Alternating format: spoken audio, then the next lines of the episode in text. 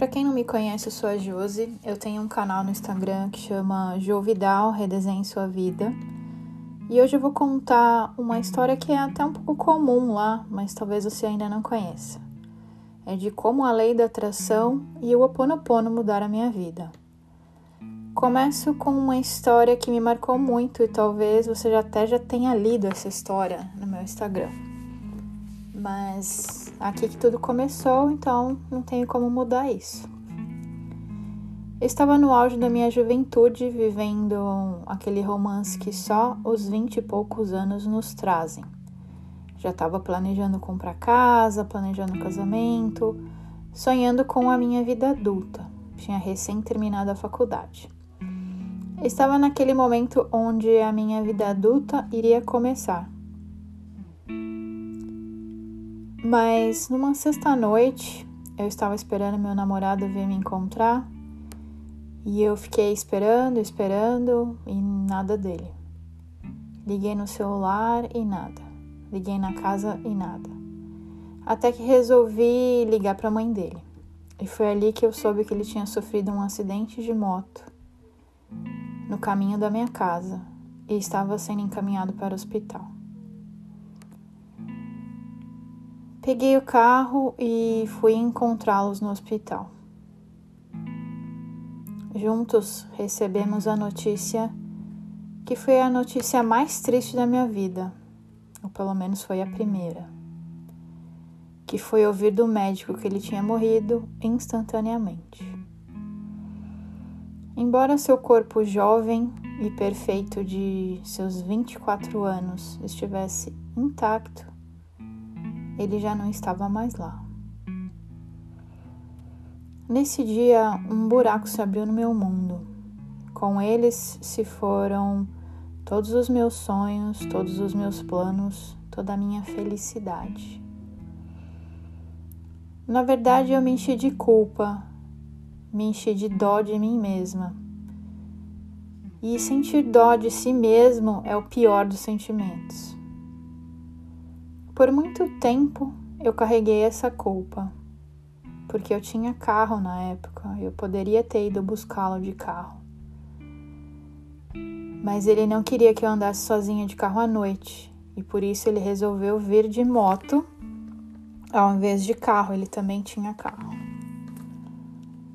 Mas por muito tempo eu senti que eu não merecia a felicidade e eu havia perdido a vontade de viver. Eu estava desencantada. Eu seguia, seguia a vida mesmo sem vontade, mas eu continuei seguindo a minha vida.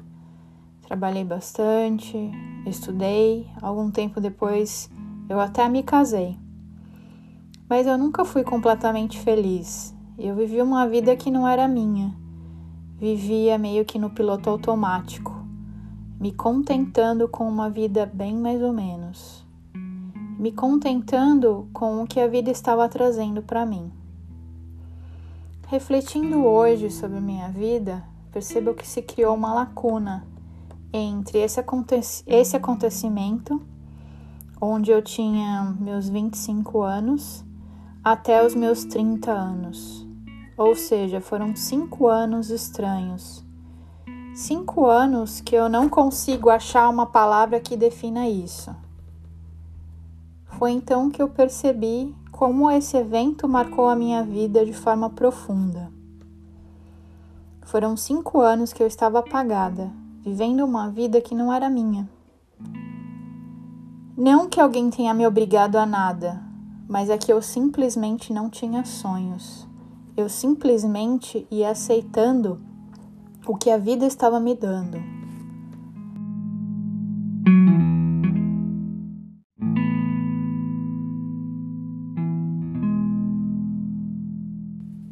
O problema das pessoas que não sonham é justamente estarem apáticas em relação à vida, viver a vida como a vida de um zumbi, seguindo os comandos da televisão, da religião, dos professores e até dos amigos. E eu não era diferente. Voltando à minha vida de zumbi, trabalho, casa, casa, trabalho, férias uma vez por ano, dinheiro sempre curto, sempre contado. Acredito que aqui, nesse ponto, é onde a maioria das pessoas se perdem. Começam a procurar pequenos prazeres imediatos para curar sua dor. Alguns mergulham em drogas e bebidas, outros buscam sexo ou jogos de azar. Hoje vivemos, hoje vemos muitos adultos vivendo a vida dentro dos videogames ou de sites de pornografia. Muita gente vivendo a vida da atriz, ou muita gente vivendo a vida da novela ou a vida do BBB. Isso tudo são anestésicos de fuga, fuga das suas próprias vidas. Digo isso porque já vivi exatamente isso, esperando que o príncipe viesse me salvar, e aí eu ia ter o meu happy end, ou meu felizes para sempre. Esperando meus 30 anos, engravidei e aí foi que o meu milagre aconteceu. Quando meu filho Luca nasceu, dentro de mim, de mim nasceu uma coragem, uma vontade de viver por mim e por aquela criança. Eu queria dar o um mundo para ele. Hoje posso até dizer que fiz isso. E foi nesse momento que eu criei coragem para voltar a sonhar e eu voltei a querer mais. Conforme foi voltando a minha consciência sobre a minha vida, ou seja, quando você sai do modo zumbi e começa a pensar na sua vida de forma consciente, você percebe melhor onde está o erro. E foi assim que algum tempo depois eu aprendi coisas como mudança de assinatura, sobre numerologia, por intermédio de um presente que a minha irmã me deu. Aqui foi o momento chave, quando aprendi sobre a lei da atração, pois, embora já soubesse disso através de vários livros, eu nunca tinha recebido um exercício prático. E foi nesse momento que eu absorvi toda aquela informação e comecei a praticar com disciplina. Mas eu comecei a praticar com muita disciplina, porque eu estava simplesmente desesperada. Quando você está se afundando e vê uma boia para se segurar, você segura firme com toda a sua força, e foi exatamente assim que eu recebi a lei da atração na minha vida. Agarrei aquela boia com toda a força e me dediquei incrivelmente a isso. E foi fazendo as práticas que eu percebi que o que eu queria era completamente diferente do caminho que eu estava seguindo e se eu quisesse um resultado diferente, eu teria que fazer coisas diferentes. E esse foi o meu maior aprendizado. O segundo aprendizado era que eu era a única pessoa responsável por minha felicidade. Ninguém ia pegar pela minha mão e me levar. Eu teria que fazer isso por mim mesma. E sendo assim, ficou claro para mim que eu teria que me separar. Ficou claro para mim que estávamos buscando coisas difer diferentes. Ficou claro que em meus sonhos não havia mais lugar para o meu ex-marido. E foi usando essas práticas que eu dei a grande virada na minha vida. Mudei para um apartamento, reajustei minhas finanças, fiz algumas boas viagens e aproveitei muito. Reencontrei a mim mesma nesse processo. Na verdade, acho que a culpa e a tristeza que se abateram sobre mim na época do acidente quebraram meu coração e me fizeram pensar que a felicidade estava ligada àquela pessoa.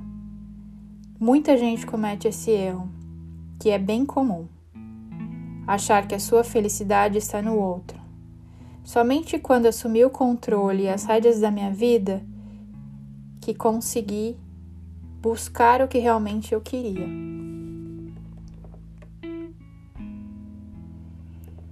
Eu sempre fui uma pessoa que gosta de ensinar e inspirar as outras a fazerem coisas do bem ou dicas legais, mas eu sempre fui muito tímida para ensinar sobre o Ponopono e as leis da atração, porque eu acho que são tópicos que não fazem sentido para a maioria das pessoas. Então, durante muito tempo, Eu falei disso apenas para as pessoas que eu sentia que estavam nessa mesma sintonia, nessa mesma vibração. Alguns seguiram meus ensinamentos, outros não. Está tudo bem, porque está todo mundo, não está todo mundo no mesmo momento evolutivo. Mas nunca me ocorreu de falar disso em público. Até que um dia eu tive esse insight, onde eu, eu poderia abrir uma conta no Instagram separado da minha conta pessoal, e nessa conta viriam somente pessoas interessadas em aprender ou se inspirar nesses assuntos. Eu aprofundei meus estudos nessa área e hoje atuo como influenciadora digital, porque essa é a maneira da minha voz chegar a mais pessoas.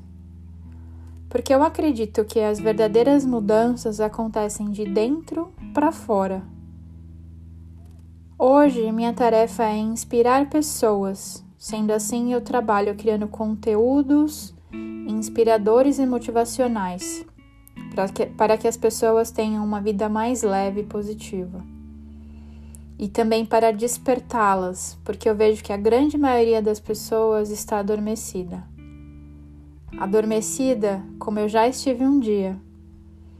Na verdade, nesse mundo adormecido, Vejo muitas pessoas vivendo como zumbis. Tudo começa em mim. Esse é o princípio básico do Ho Oponopono. O único jeito de despertar nossa sociedade é trabalhando em mim mesma, dia após dia.